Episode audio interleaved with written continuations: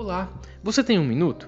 Olha só, você tem sido grato a Deus por tudo? Em 1 Tessalonicenses 5,18, a palavra de Deus diz que em tudo dai graças, porque esta é a vontade de Deus em Cristo Jesus para convosco.